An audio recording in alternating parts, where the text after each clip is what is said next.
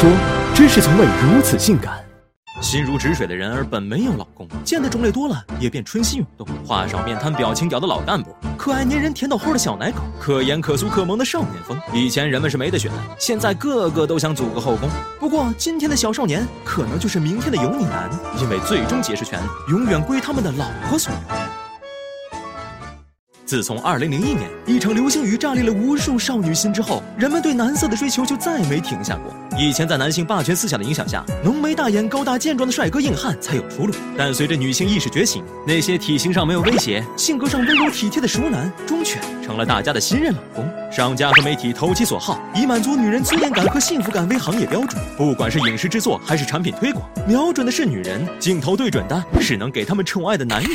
在这种得女人心者得自愿的环境中，男艺人们为了求得一席之地，要健身节食，保持完美身材，化妆美容，以求得女人青睐。他们按照最流行的行为模式、人格模式打造自己，颜值要有，气质人设也要有，演技、唱功等基本功反倒成了加分项。而且，不会娱乐圈的人，有时也会被放在同样的标准下二次评价。宁泽涛可以坐地圈粉，而同样破纪录的世界冠军们，却没有几个能被叫上名字。在满足人们的感官需要面前，所有个性化的东西都变得没那么重要。你的成绩万般好，也要有胸肌来作保，否则是招不来众多老婆粉的。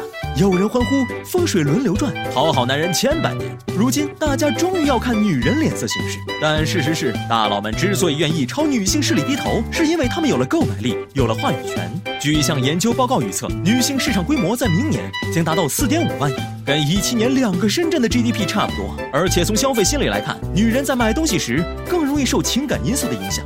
凭感觉消费或是冲动消费。当年木村拓哉拍摄的口红广告，让口红销量比预期高出三倍。以胡货为封面的时尚杂志，更是十五分钟内卖完一万本的存货。女人们有能力给自己花钱，还掌管着全家的财政大权。据数据统计，有近四分之三的家庭消费决策是由女性主导，而且女人扮演着不同的社会角色，上至挖掘机绩效，下至姨妈巾广告，只要能让婆婆妈妈、媳妇大嫂心动，那就有销量保证。所以，消费社会中的男色，只不过是按照市场需要打造出来的，是为了赚取眼球注意和商业利益。女人们喜欢什么样的，这种类型的男人就会被批量的生产出来。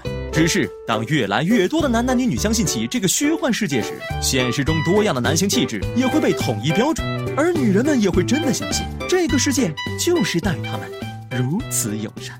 据世界劳工组织估计，中国女性的劳动参与率超过百分之七十五，名列前茅。此外，有另一项调查显示，他们每天投入到家务的时间为一百五十五分钟，而中国男性只有四十八分钟，排名倒数第五。